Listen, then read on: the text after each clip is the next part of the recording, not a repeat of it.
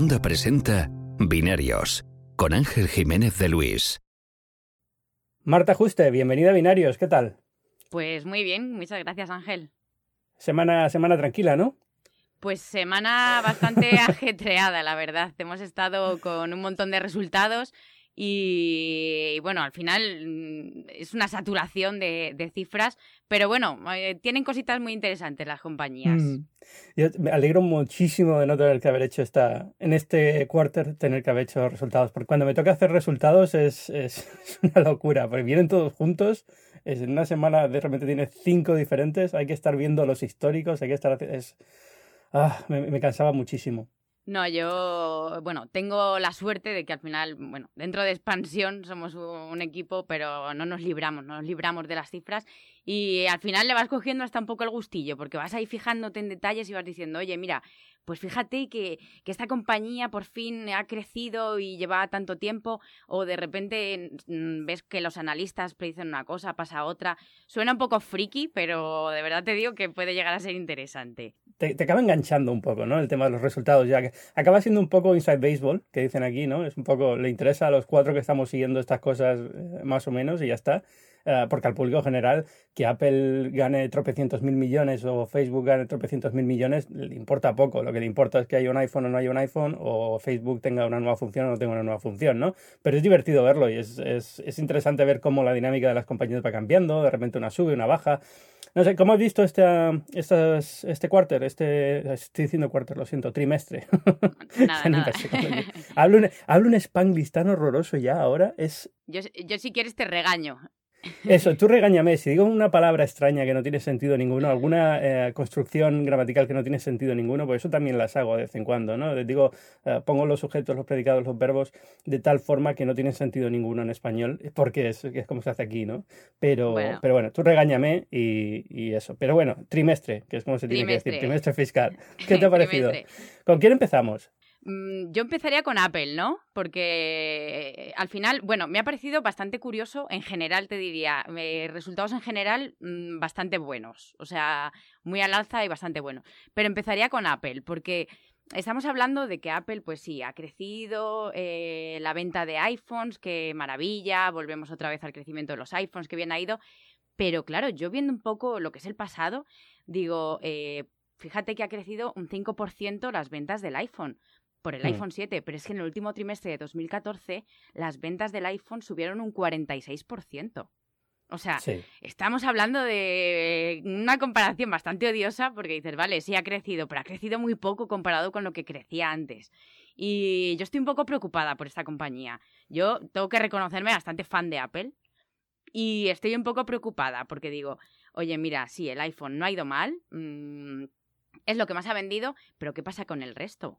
Porque tenemos ahí el iPad de capa caída, tenemos a los Mac de capa caída, mm, incluso a los relojes de capa caída y no sé yo, no sé yo qué, qué, es lo que tiene que hacer Apple para levantar, para levantar esto, ¿eh? Sí, vamos por partes. Yo creo que aquí hay varias cosas que analizar que está muy bien y, yo creo que das en el clavo en varias cosas. Eh, iPhone, eh, que han crecido, lo cual es una sorpresa. Yo esperaba que los iPhone cayeran un poco. Esta, en general, el, lo que se oía en el canal de distribución era que estaba el de fabricación, era que, que, podían haber bajado entre un 5 y un 10% las ventas, que no estaban muy allá, que no tenía mucho tirón, lo cual es sorprendente que hayan crecido. Yo, de todas formas, creo que esos crecimientos del 40% ya no vienen, ya no van a volver, porque porque eran de una época en la que el móvil estaba eh, todavía no estaba en todos los hogares, no estaba en todos los bolsillos, aunque era 2014, no hace mucho, ¿no? Pero, pero ya era un momento en el que, en el caso del 2014 yo creo que fue por el cambio a pantalla grande, ¿no? Había mucha gente esperando que Apple tuviera una pantalla grande y llegó con el iPhone 6 y subió de una forma increíble. pero en general ya estábamos en un ciclo en el que ya no tiene tanto sentido hablar de crecimientos, de hipercrecimientos en telefonía móvil porque tampoco se venden tantos. No es una cuestión solamente de Apple, le pasa a todo el mundo. Y también hay mucha competencia, ¿no? Sí, y hay mucha competencia. Esto también es una parte importante del iPhone. Es decir, en China, por ejemplo, ha caído, creo que un 18, ¿no? Un 18%. En China, Las ventas de Apple, porque, porque el iPhone eh, de repente tiene no, a Huawei perdona, un 12%, un 12%, en China, sí. Eh, los ingresos. Pues tiene a Huawei detrás haciendo móviles muy buenos, a muy buen precio. Eh, cada vez es más difícil, yo creo, vender. Y, y, en este sentido yo creo que Apple le ha venido muy bien volver a decir un récord trimestral, porque hasta ahora había tenido que dejar de usar palabra récord, que le encantaba usarla en todos los titulares de cada cada trimestre, y por fin vuelve a poder decirlo pero es cierto que esconde algunas cosas un poco extrañas. El iPad que has mencionado, por ejemplo, también me parece eh, interesante, ¿no? Porque ha vuelto a caer, verdad que no han presentado esta, este otoño nuevos iPad, pero, pero vuelve a caer, no sé cuánto ha caído, ¿sabes? Eh, ¿Tienes la cifra por ahí?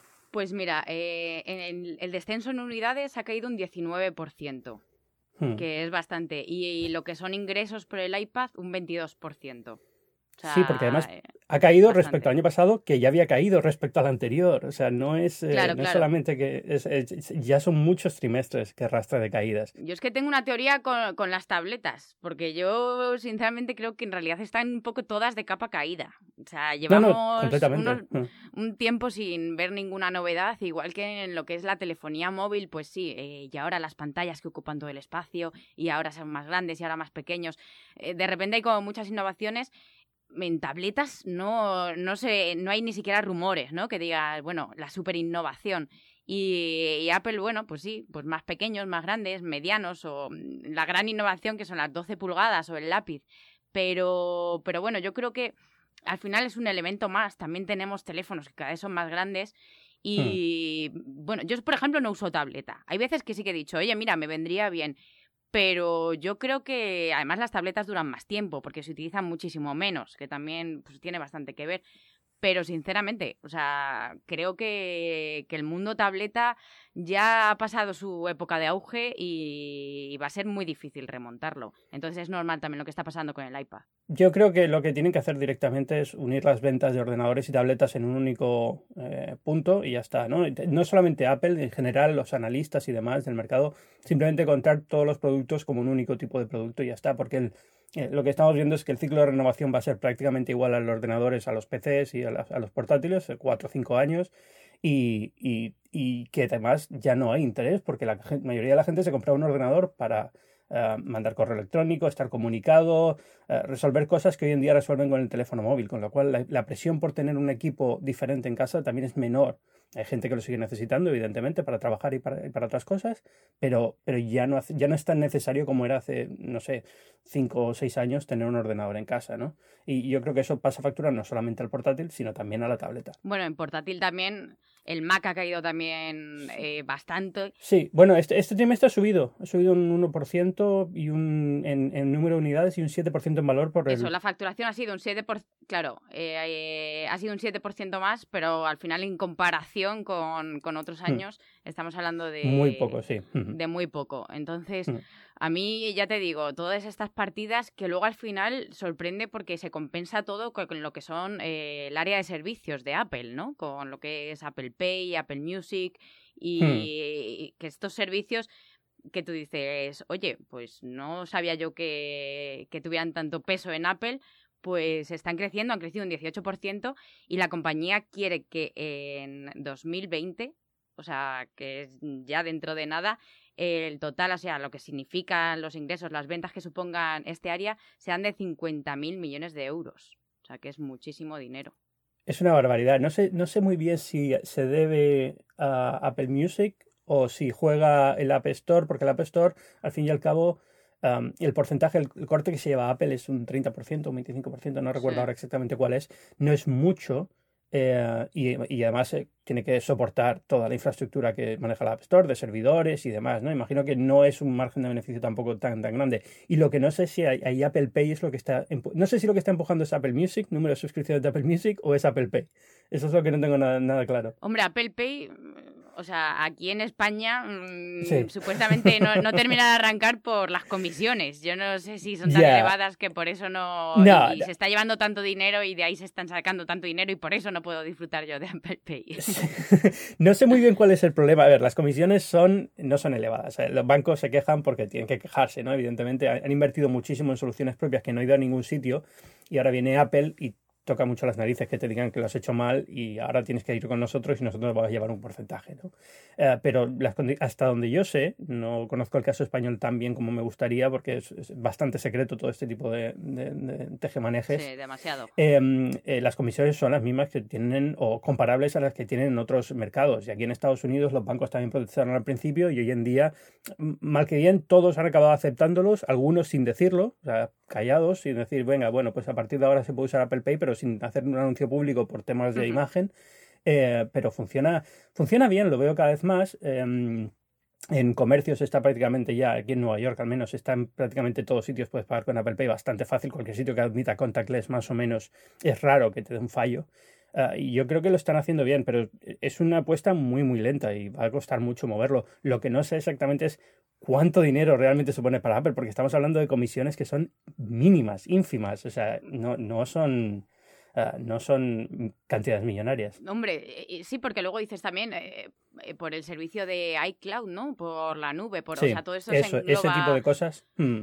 Claro, ahí la gente sí que dices, pues a lo mejor se gasta un poco más de dinero, tal, pero que al final tampoco es demasiado como para que suponga tanta mm, tanta pasta y quieran crecer tantísimo. Es que ha crecido una barbaridad. Eh, ha crecido una barbaridad y está creciendo muchísimo y no tengo muy clara la historia que hay detrás de todo esto. Me, tengo muchísima curiosidad porque un día Apple eh, desglose un poco más o hable de exactamente de volumen de negocio porque también te dicen que se ha duplicado el número de transferencias de Apple Pay, pero ¿eso qué quiere decir? Se ha duplicado con respecto a que si nunca dan números. Si es como lo del Apple Watch, si nunca dan números, pues vale, pero se ha duplicado, pues muy bien, pero es que no sé cuánto significa eso realmente. A lo mejor son cuatro transferencias, ¿no? No, no. Aquí en España, por ejemplo, Apple Pay, o sea, eh, con Santander yo creo que, es con la única, por el momento parece que no llega con otros, pero yo luego comercios mm, tipo Carrefour y demás sí que veo que ya lo tienen. Mm, sí. O sea, que sí que lo quieren tener, pero evidentemente pues Depende del eh, banco Santander es un banco grande, pero solo uno. Así que ya he dicho que ya no soy de Santander, ya lo he dejado claro. Curiosamente yo soy de Santander, o sea, tengo ganas de volver ahora cuando vuelvo a España probarlo, porque todavía no lo he podido usar en España. Podía usarlo con las tarjetas americanas, pero no con las españolas. A ver si ahora doy de alta las del Santander y voy a empezar a usarlo. Pero vamos, que yo creo que llegará. Y al final BBVA, ING, la Caixa, todos estos acabarán pasando. Eh, están forzando un poco, intentando ver hasta dónde pueden forzar la mano, pero no creo que vayan a poder forzarla mucho y al final acabarán pues eh, entrando en, el juego, ¿no? No hay, no hay otra cambiando de compañía, me ha sorprendido mucho Amazon, porque, bueno, es que Amazon ha estado mucho tiempo sin ganar nada de dinero. O sea... El famoso, el famoso switch que podía dar Bezos cuando quisiera, ¿no? El famoso interruptor que Bezos tenía que apretar para empezar a ganar dinero porque era una cuestión personal de, de no querer ganarlo. Total, es que eh, ese interruptor que yo creo que ahora como Amazon está en todas partes, eh, yo creo que ya ese interruptor ya, vamos, lo ha dado y ya no lo va a poder bajar nunca porque está realmente en todas partes. Y, bueno, ha tenido una campaña de Navidad muy, muy buena.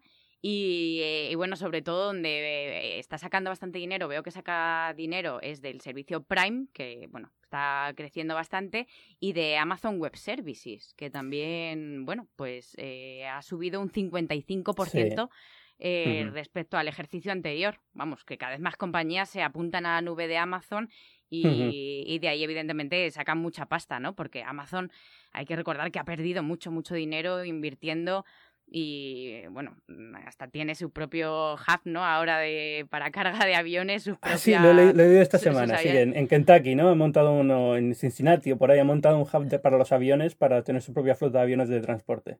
Tal cual, o sea, eh, vale, son aviones que, que, ya dices, es que ya no quiero depender de ningún tipo de, servicio de mensajería, ya tengo mis camiones, tengo mis aviones, pero es que tengo hasta mi propio hub para donde tener mis aviones, ¿sabes? Para que ya no, no, tenga que depender de nadie. La gran historia de Amazon es que mirando, si, si miramos la última década o las dos últimas dos décadas, Bezos es posiblemente el ejecutivo más inteligente que ha tenido el mercado de la tecnología. Es increíble lo que ha hecho Bezos. O sea, eh, ¿Cómo puedes competir con Amazon a estas alturas de, la partida? Yo creo que es imposible. O sea, ya tiene un tamaño a, nivel, y estamos hablando de retail, de logística, de venta.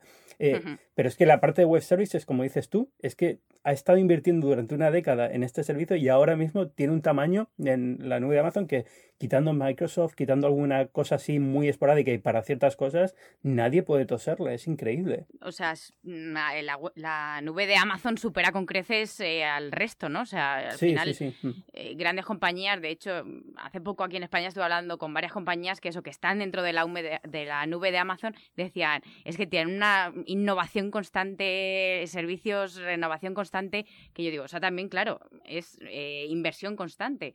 Pero claro, toda esa inversión ahora se la están devolviendo y está ganando pasta y por fin, por fin, eh, ya puede decir, mira, ahora ya sí que estoy forrado. sí, ya, a partir de ahora no hay ningún problema, porque además sí que no, es eso, no hay, no hay competencia. Aquí ahora está intentando Walmart ha comprado eh, Jet.com, que era una que intentaba competir con Amazon. Eh, están empezando ahora a moverse dices tú, a estas alturas da igual. O sea, esto te tenías que haber movido hace 10 años. No vas a conseguir nada. O sea, Amazon ya es imparable en ese sentido. Lo cual preocupa un poco, porque siempre da un poco de miedo que sea una única compañía la que tiene el control de todo, ¿no? Pero, pero hay que reconocer que Bezos lo ha hecho increíble durante los últimos dos, dos décadas. Pero increíble de, de que le importaba cero que le malinterpretaran, no hacía caso a nada, poco a poco, callado, sin hacer grandes anuncios, y de repente ves el imperio que se ha montado y es increíble. Sí, yo esta semana justo Amazon eh, ha anunciado en España que, lanzaba el servicio por suscripción, que, que, bueno, puedes pedir tu compra todas las semanas directamente, pues... ¿Pero no lo tenían ya? Eh, ¿Esto es el Prime no. Now o...? No, no es el Prime. Es, eh, no, es eh, por suscripción, simplemente que tú programas tu compra todos los viernes para ah, que te envíen. claro, que, yo no sé si, si, allí lo tenéis o no. Mi, mi sensación es que esta parte de la compra funciona mejor en España que aquí. Aquí no, no veo a la gente preocupada por comprar en Amazon la compra, digamos, del día a día. Mientras que en España, si tengo que juzgar por mi Twitter, Em, veo muchísima más actividad y muchísima más gente interesada en el servicio este de, compra de Amazon de supermercado y que te traigan la compra a casa y demás. Aquí compras objetos, compras cosas, compras alguna cosilla, pero más, más bien suelto y de cuando en cuando. Ahora tengo los botones estos de, Amazon de pulsar el botón y te llega a casa. Tengo la sensación de que la gente prefiere coger el coche y, todavía aquí irse al supermercado, hacer la supercompra en Costco y volverse a, casa, ¿no? Es un poco la, la rutina aquí todavía. No sé si cambiará, pero en España como que tiene más más, interés. Yo creo que, hemos pasado de, no querer utilizar Internet para comprar a de repente volvernos completamente locos y querer comprarlo absolutamente todo por Internet. O sea, hemos ido como... Sí, sí, hace unos años tú decías, no, no compras por Internet porque me da miedo. Y ahora, eh, ¿cómo no voy a comprar por Internet? Pero si todo el mundo compra por Internet. O sea, hemos pasado como de un extremo a otro con una facilidad impresionante.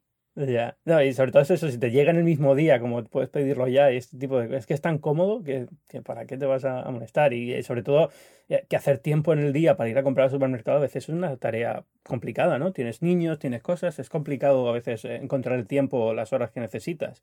Con lo cual, si además te aseguras que los precios son iguales o más bajos muchas veces, eh, Amazon, sinceramente, o sea, yo creo que la tónica esta de los resultados de este trimestre van a ser, a partir de ahora, todos los, eh, todos los enero, febrero van a ser de este nivel, porque no, veo, no veo una competencia directa ahora mismo.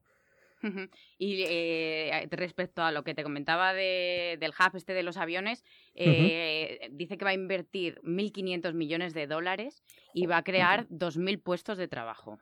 Sí, bueno, sabes que ahora aquí, ahora aquí cada vez que haces una rueda de prensa tienes que decir los puestos de trabajo que creas porque si no Trump te... Claro, para que, esté, para que se quede contento, ¿no?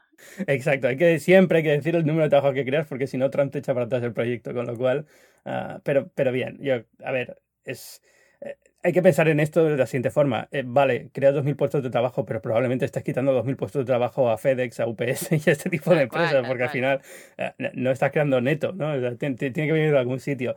Y, estas compañías se van a llevar un golpe fuerte conforme Amazon vaya expandiéndose más en logística. Porque es que, se va a comer la tarta, ¿no? Entera Exacto, completamente. lo que es el transporte de mercancías. Completamente. imagino que de aquí a unos años veremos a Amazon con un, eh, con un comité de, de monopolio intentando dividirla o alguna cosa así porque también tiene un, empieza a tener una, una extensión y un tamaño que toca demasiadas áreas y las centraliza. Y yo creo que tarde o temprano eso va. Aquí en Estados Unidos alguien dirá, mira, no, no puedes tener la logística, la venta, el producto, el almacén, todo tú, porque al final pues estás ahogando cualquier posibilidad de competir contigo, ¿no? O sea, a lo mejor alguien puede ser muy bueno en producto, pero si no tiene la logística no puede competir contigo, con lo cual tarde o temprano van a intentar cortarla de alguna forma, imagino, no sé. Yo me veo ya volando en aviones Amazon, rodeada de, rodeada de paquetes, porque sale más barato el vuelo o algo así. y listo, ah. viajes low cost. Así que, y luego otra compañía que ha presentado también resultados, Alphabet, o sea, Google. Eh, yo alucino, alucino con, Google por la publicidad. O sea, es alucinante que el 86% de los ingresos de Google sean por publicidad. Y, bueno, pues eh, ha ingresado un 22% más que, el año pasado. Y, es que lo de la publicidad de Google, mm, fíjate lo que te digo, está haciendo que Google saque más dinero de publicidad que Microsoft por la venta de, de sus tecnologías.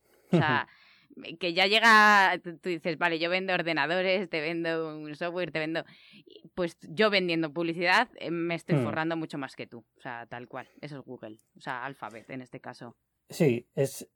Ah, el problema con, con Google que yo veo es... Lo creo recordar, a lo mejor corrígeme si me equivoco, pero creo que el coste por, eh, por clic está bajando. Es decir, eh, venden muchísima publicidad y por eso crecen, pero realmente están siendo menos efectivos. Y otra cosa que siempre me ha sorprendido es que todo el mundo le echa en cara a Apple, eh, que es una compañía que depende del iPhone. Apple, si el iPhone se va, Apple no es nada. Eh, eh, es arriesgado que dependa de un solo producto y te vas a Google y dices, bueno, Google el 80% es publicidad. O sea, es que... bueno, pero lo mismo pasa con Facebook. Sí, no, claro, al final pasa, pasa con todas, ¿no? Es decir, tu negocio principal es tu negocio principal, no, no es una debilidad, es tu negocio, simplemente, ¿no? Y el caso de Google es la publicidad. Y ninguna de las otras apuestas son realmente todo esto del coche autónomo y demás, eh, son cosas muy a futuro y vamos a ver si realmente se puede hacer dinero en ellas, que yo creo que ni Google lo tiene muy claro, ¿no? Está cerrando muchos proyectos de investigación y desarrollo precisamente por eso, porque no ve, no ve forma de sacarles rentabilidad a medio plazo.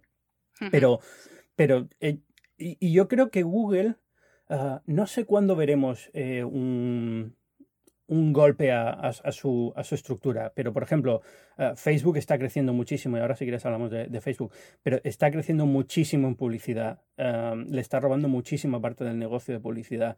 Amazon le está robando muchísima parte. O sea, ¿cuánta gente busca hoy en día en Google? Buscar en Google. Yo creo que es cada vez menos, ¿no? tenemos las apps, tenemos... Eh, eh, cuando quieres comprar un producto, lo que vas es a Amazon. cuando vas a interactuar con amigos y comunicarte, vas a Facebook. Con lo cual, ese negocio que tenía Google de tarde o temprano era la puerta de entrada a la web sigue siendo la puerta de entrada a la web, pero menos gente entra a la web.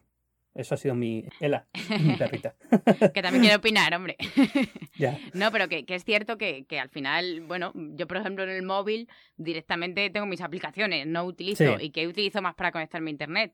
El móvil. O sea, y al final, y ahí Facebook sí que es cierto que en móviles, vamos, mm, hmm. e, el, top del top. Y eh, hablábamos de publicidad, pues, eh, o sea, para Facebook eh, la publicidad también supone un 80%. O sea, que al final estamos mm. hablando de cantidades inmensas, o sea, muy, significativas cuando hablamos de tantísimos millones de, dólares. De, Google quieres decir algo más? Porque si no, yo diría pasar a Facebook, porque Facebook me interesa muchísimo. ¿Qué te interesa de Facebook? A ver. Todo, todo. me parece increíble que siga creciendo como crece. Es que yo, o sea, suficientes leía que tenía 1.860 millones de usuarios. Y yo estoy digo, pero, o sea, ¿cómo puede haber gente que todavía siga sin haber estado en Facebook y se siga... Bueno, conozco a mi madre que no tiene Facebook y que es capaz de unirse, pero... Pero no es un 20% anual de crecimiento. no, no mi madre no es tanto. Pero y todavía no tiene Facebook. Por favor, mamá, no te hagas Facebook. y, y, a mí, yo alucino, digo, ¿cómo puede haber... Que ¿Cómo es posible que tanta gente se haga Facebook? O sea, ¿en, qué países o en qué ciudades no ha llegado Facebook todavía para que crezca tanto? O sea, ¿cómo es posible? Sí, yo lo entiendo, de verdad. Y teniendo en cuenta que, por ejemplo, China no están, ¿no? Quiero recordar que no se puede todavía en China no, no, no Facebook, con lo cual, el, día que China se abra, que tarde o temprano tendrán que jugar esa carta, aunque sea cediendo a, los esto, pues de repente volverán a tener unos crecimientos brutales. Pero es que es increíble que Facebook siga creciendo un 20% anual con 2.000 millones de personas ya conectadas. Un 20% de eso es una barbaridad. Entonces, es, no entiendo cómo lo consiguen, de verdad, no lo entiendo. Es, es eh, superior a mí. Imagino que es porque están contando también Instagram, eh, WhatsApp y todas estas propiedades que, van, que han ido comprando van creciendo mucho. Ah, con lo cual, todo, digamos, todo se ayuda uno a otro, ¿no? Pero, pero es increíble. Y por cierto, Instagram lo han hecho increíblemente bien. O sea, la mejor compra que se ha hecho en los últimos 10 años. Es una cosa, mil millones de dólares. Y mira lo que, lo que les está dando ahora. Y yo no sé, pero o sea, aquí en España hace dos años o algo así, Instagram era, bueno, pues una aplicación para subir fotos y poco más. Y ahora estar en Instagram mola. O sea, tienes que estar en Instagram, ¿sabes?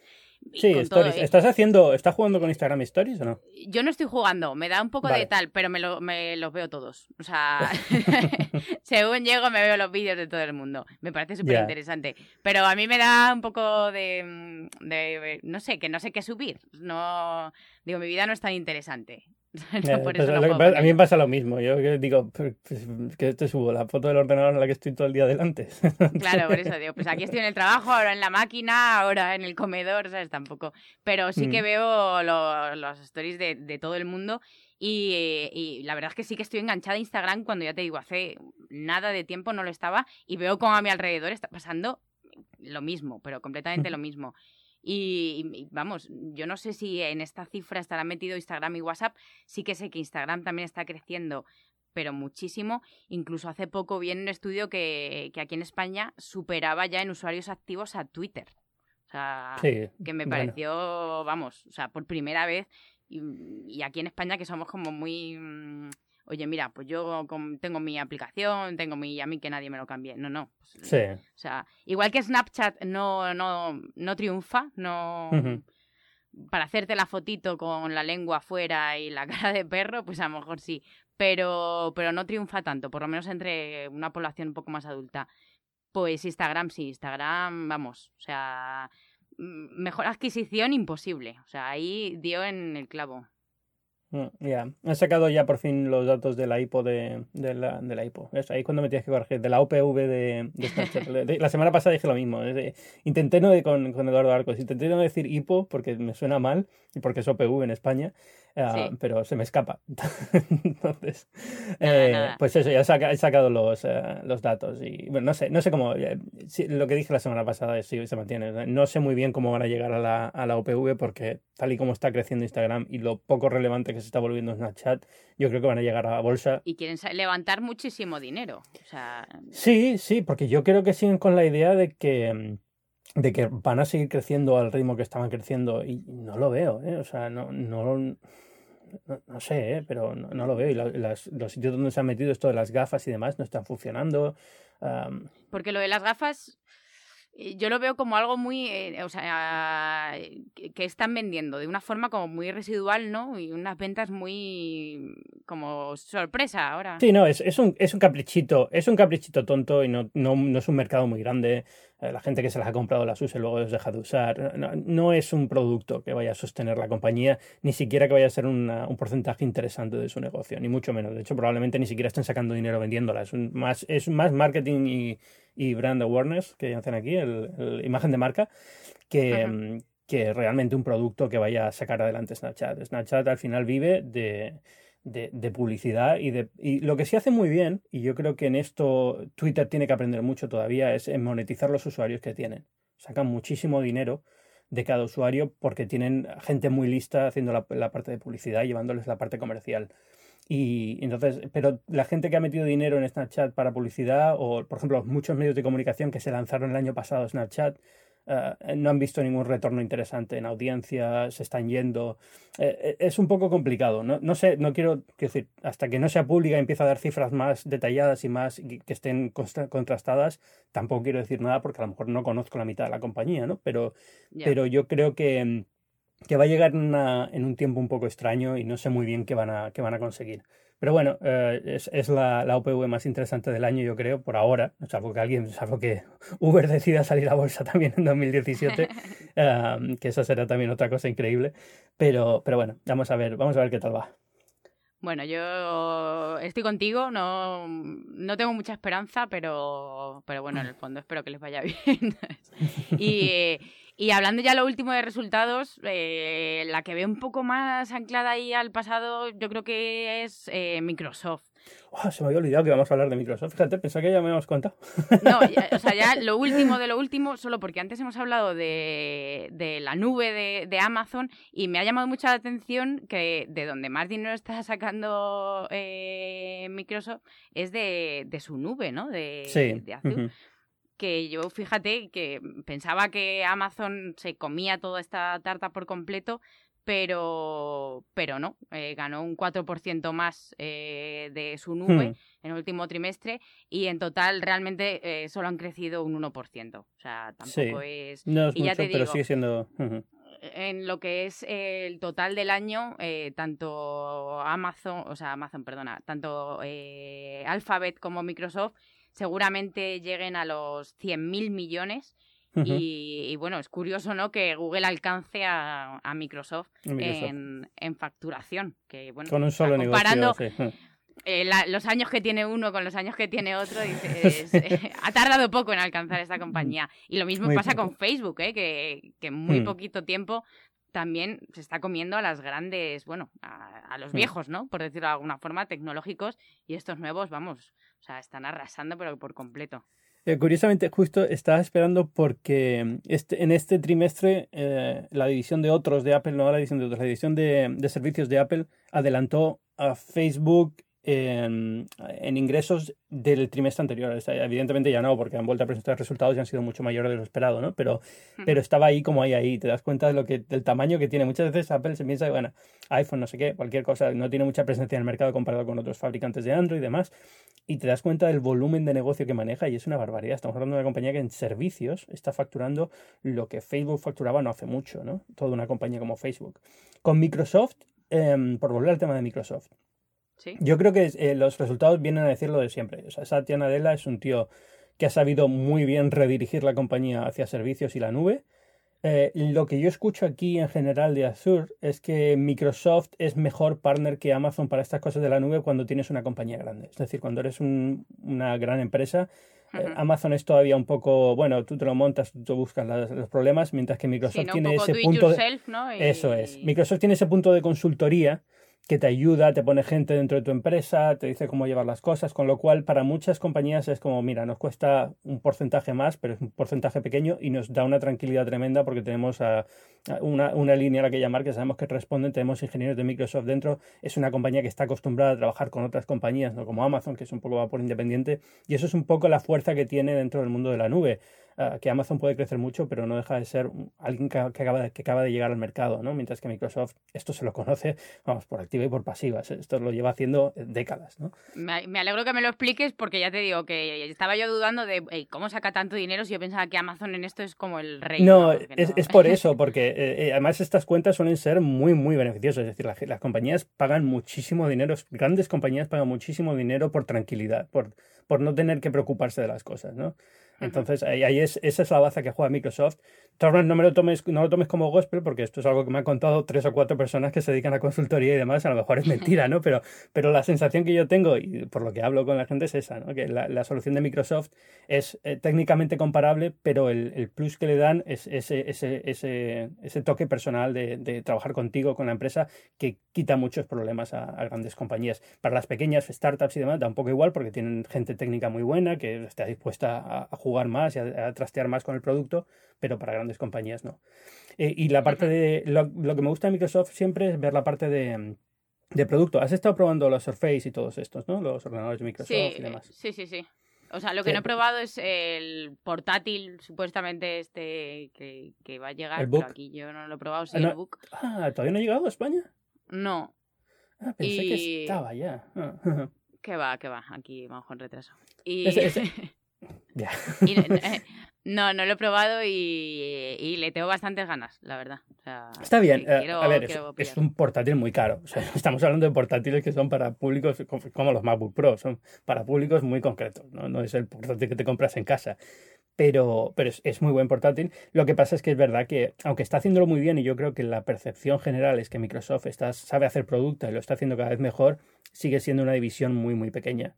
Ah, ha pasado también con los resultados de Google. Si te das cuenta, lo que ha vendido de Pixel ha sido menos que nada. O sea, ha sido muy, muy poquito. A pesar de que es un teléfono muy bueno, que tiene muy buena crítica aquí en Estados Unidos, que mucha gente en Silicon Valley ha empezado a cambiarlo el iPhone por el Pixel. eh, no deja de ser un producto que se vende muy poco, eh, que, que la- que para el gran público no, no tiene un, un- no, no- no tiene una presencia grande, ¿no? No, no lo dan mucho. Sí, que no es el, el teléfono superventas, ¿no? Que todo el mundo Eso quiere es, tener mm. y... Eh, Eso es. Así que nada, por ahora eso. Aquí en Estados Unidos sigue siendo el iPhone, imagino que en España es el Samsung que sea, pero Uh, que no, lo hemos dicho ya que, que, Apple ha superado a Samsung este trimestre. No, eh, no lo hemos dicho y a mí me parece súper curioso porque, bueno, al final a mí me sorprende bastante porque Samsung, pues con todos los modelos de, de teléfono que tiene, que al final Apple llegue y, con el iPhone 7, que supuestamente era un teléfono que todo el mundo pensaba que no se estaba vendiendo demasiado, que según IDC, pues este cuarto trimestre ha vendido más teléfonos que, Samsung. A ver, la diferencia es poquita, ¿eh? O sea, eh, Apple ha vendido 78,3 millones y bueno, o sea, tampoco es mucha diferencia con los 77,5 millones que, ha vendido Samsung. prácticamente igual. Sí, y teniendo en cuenta que Samsung, Samsung ha tenido el desastre en Note 7 que posiblemente lo hubiera impulsado un poquito por encima y ya está, ¿no? O sea, ha sido claro, eso. Es, es que yo creo que, el Note ahí, le, vamos, ha sido un hachazo total para, para Samsung. Eh, ha bajado en venta un 5,2% y Apple ha subido un 4,7%. O sea, lo justo para esa pequeña diferencia y, poder Apple superar. Hay que decir también que en total, o sea, en lo que va del año, al final Samsung mm, gana por goleada. O sea, supuestamente, es claro, son unos 300 11 millones de terminales. O sea, sí. Es imposible. estamos hablando de una empresa que hace 50.000 teléfonos diferentes todos los años en diferentes gamas de precio. Al final Apple hace el iPhone y es un teléfono caro. Es el público que va. Esto ha pasado otras dos veces. Creo recordar que en 2011 Apple también vendió un momento por un trimestre un poquito más que Samsung y cuando el iPhone 6 en 2014 también llegó a vender un poquito más que Samsung en el primer trimestre del año, pero es, es algo que ocurre en el primer trimestre del año y ya está. Y no siempre. Con lo cual, bueno, eh, no, creo que el trimestre que viene Apple venda más que Samsung. A pesar de que Samsung está cayendo un poco y Huawei Huawei está subiendo mucho. Bueno, lo de Huawei es alucinante. Es una ¿eh? locura, sí, es increíble. No sé si has visto, pero ya tiene más de un 10% de cuota de mercado sí, es, una barbaridad. Eh, es una barbaridad. Mm, yo, vamos, o sea, ¿quién diría, no? Hace, yo qué sé, tres o cuatro años que, que Huawei sería el tercer fabricante y que estuviese vendiendo tantísimos, tantísimos teléfonos. Pues esto, esto es un poco tonto, pero hace tres o cuatro años Huawei lo decía, me lo dijo a mí, o sea, estaba en un viaje de, prensa de Huawei en China, viendo las fábricas y demás, que yo, Huawei es una empresa que conozco desde hace, desde hace mucho tiempo y siempre me sorprendió porque en, en, en Europa generalmente teníamos la idea de que hacía teléfonos, eh, eh, pero muy poquitos, y a lo mejor los que hacía con Vodafone, este tipo de cosas, ¿no? Como, sí, los chinos, ¿no? Como sí, sí. la época en la que los smartphones tampoco estaban donde estaban, ¿no? Eran, eran teléfonos bastante más simples y demás. Pero era una compañía enorme. Tú te vas a China y decías, esto es Huawei, es increíble. Es como Cisco, o sea, estamos viendo estamos viendo una parte muy pequeña de lo que es Huawei en Europa, porque, porque realmente la parte que no vemos de redes, de, sistemas de telecomunicaciones, es enorme, es gigante y está funcionando. Eh, y esto era hace eso, hace 5 o 6 años. Cuando llega, llegan con los móviles, eh, estuve también en China con ellos otra vez y, me dicen, eh, en esa época todo el mundo estaba hablando de, Xiaomi y eh, cuando empezaron estos primeros, Oppo a despuntar un poco, no está mal, Oppo por ejemplo no está mal, pero Xiaomi sí empezó a caer bastante. Y, le decías esto, decía, bueno, ¿cómo ves que, que otras compañías chinas como Xiaomi estén haciéndolo también el mercado y te decían, mira, no nos preocupa, porque a la hora de la verdad Xiaomi no va a poder. Eh, esto es un mercado de, cientos de millones de teléfonos. Xiaomi no puede fabricar cientos de millones de teléfonos, nosotros sí, así que vamos a, ganar nosotros el mercado. Y ahora te das cuenta de lo que decían, te das cuenta de cómo están haciendo y es cierto, se lo han comido a todos porque son los únicos que tienen escala suficiente para ese tipo de mercados. No, no, y además que, o sea, en España al principio ni siquiera sabíamos pronunciar su nombre, ¿no? Que era como Huawei. Eh, no sé, eh, de hecho hace poco me comentaban a mí también que, que en Londres eh, eran incapaces de decir Huawei, que era como, mira, o sea, tenemos un gran problema con nuestro nombre. Y, y al final, todo el mundo ahora conoce esa marca, todo el mundo que tiene un Huawei presume de tener un Huawei y yo creo que ha funcionado mucho el meter tanto dinero pues en hmm. patrocinios y demás y el boca a oreja ha funcionado, vamos, fenomenal. Es, el boca a oreja, al final son teléfonos que saben muy bien de precio y son tienen muy buenas características, con lo cual, mira, oye, hay mucha gente que no, no está tan obsesionada con comprarse el iPhone o el Galaxy de turno, ¿no? Lo que quiere es un teléfono bueno por un precio decente y le da un poco igual eh, que el acabado sea diferente o que no tenga el, el, acero, o lo, el acero el aluminio o lo que sea, ¿no? Eh, ese tipo de cosas le preocupan menos y, hay muchísimos teléfonos de Huawei en un rango de precio muy bajo, no todos son el P6 o el que sea el, flagship ahora, ¿no? Eh, vende muchísimo de la gama media incluso esos teléfonos que luego sacan las versiones, pues eh, el P8 mini, el ¿sabes? Al final sacan otras versiones un poco más baratas que también dices, oye, pues mira, tengo este que es el gama alta, eh, una versión reducida, pero mira, tengo un super teléfono. O sea, que hasta en eso lo, yo creo que se gana mucho a la gente. O sea, lo están haciendo muy bien. Y luego, eh, la cuarta y la quinta posición también chinos, Oppo y Vivo que mm, aquí no son conocidos para nada, o sea, cero, pero Oppo tiene un 7,3% de cuota de mercado y Vivo un 5,8%. O sea, que sí, eso es increíble. Mm. Mm, a tope. Sí, eso, te, da una idea de lo, de lo, que es el mercado chino e indio, ¿no? O sea, aquí no lo sabemos estas marcas y de repente ahí son enormes y son tan grandes que realmente en el mercado mundial tienen un porcentaje significativo. Claro, yo el otro día miraba marcas chinas, tal, y empiezas a mirar y dices, pero si esto no lo he escuchado en mi vida. Y son marcas que venden eh, millones de teléfonos. Y dices, bueno, claro, es que solamente con la gente que hay en China es normal que vendan millones de teléfonos. Claro, pero sí, sí. ese es el tema. Es alucinante. bueno, eh, no te quito mucho más tiempo. ¿Has probado algo así pues últimamente de, tecnología que te guste y quieras comentar? De ¿Algún cacharrillo? Bueno, pues te voy a comentar una cosa muy curiosa, porque esta semana no es tecnología pura y dura, pero fíjate que he estado probando esta semana una eh, camisa que llaman la camisa inteligente. ¿Esta fue la que mandaron nota de prensa diciendo tu novio se ensucia? Sí, sí, sí, sí, sí. Bueno, pues yo dije, yo necesito ir a ver esto con mis propios ojos, porque vamos, bueno, pues está hecha con una tecnología, bueno, con unas fibras y demás. Es un poco como si fuera una camisa con tela de camisa, pero eh, lo que utiliza en las fibras y demás es realmente eh, como si fuera deportiva. Y es cierto que tú echas café por encima, echas ketchup y resbala. O sea, se la mm. resbala toda la camisa. No, no mancha absolutamente nada.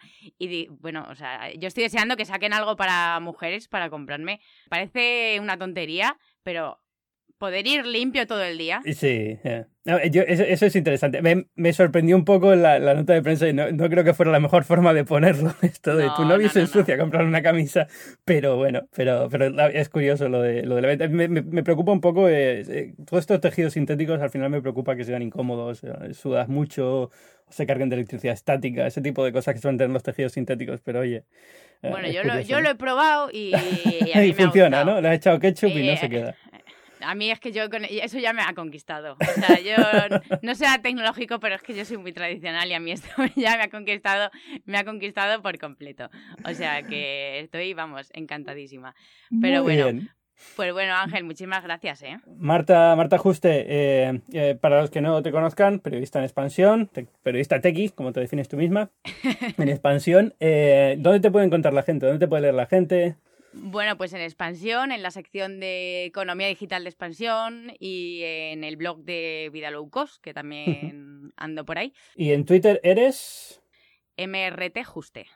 MRT Juste. Pues ahí queda para, para que te sigan. Muchísimas gracias por venir a Binarios esta semana, ¿vale?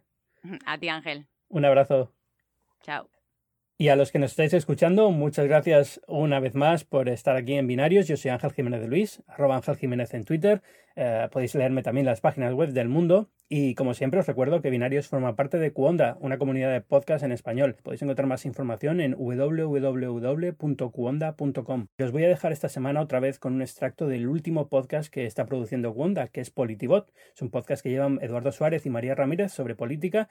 Y el primer episodio era sobre la inauguración de Trump. El segundo episodio está a punto de llegar. Todavía no está listo, pero está a punto de llegar. De verdad merece muchísimo la pena. Incluso aunque no os guste la política, descubriréis que realmente os gusta, es simplemente que hasta ahora no os lo habían contado bien. Este es el sonido de los autobuses aparcados al lado del mall. Esta es una zona donde hay museos, instituciones públicas, eh, a pocos eh, pasos de donde van a estar los seguidores de Trump, de donde Donald Trump va a hacer el desfile, está el Museo de Historia Afroamericana que se acaba de inaugurar. Por ejemplo, también está el Smithsonian, es el gran museo nacional eh, de historia. Aquí en el mall los edificios eh, llevan los nombres de los presidentes, es realmente una zona de gobierno, pero también una zona de homenaje a la historia presidencial de Estados Unidos. Faltan tres horas para el juramento. Estamos en el mall, a un lado el monumento a Washington, ese obelisco gigante.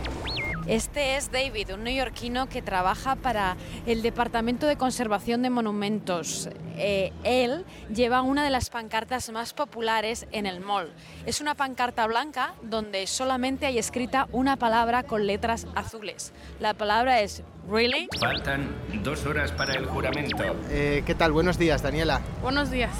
Somos de uh, México, somos me mexicanos, mi mamá y mi papá, de Baja Corán, Michoacán y vinieron a los Estados Unidos hace unos 18, 20, ya llevan aquí.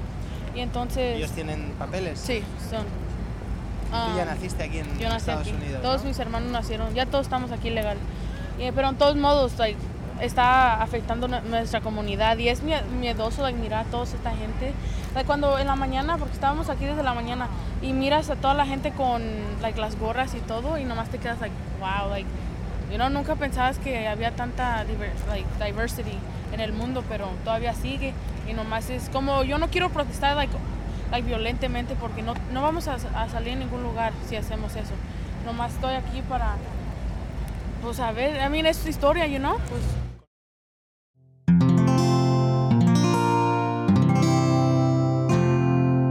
Puedes escuchar más capítulos de este podcast y de todos los que pertenecen a la comunidad Cuonda en cuonda.com.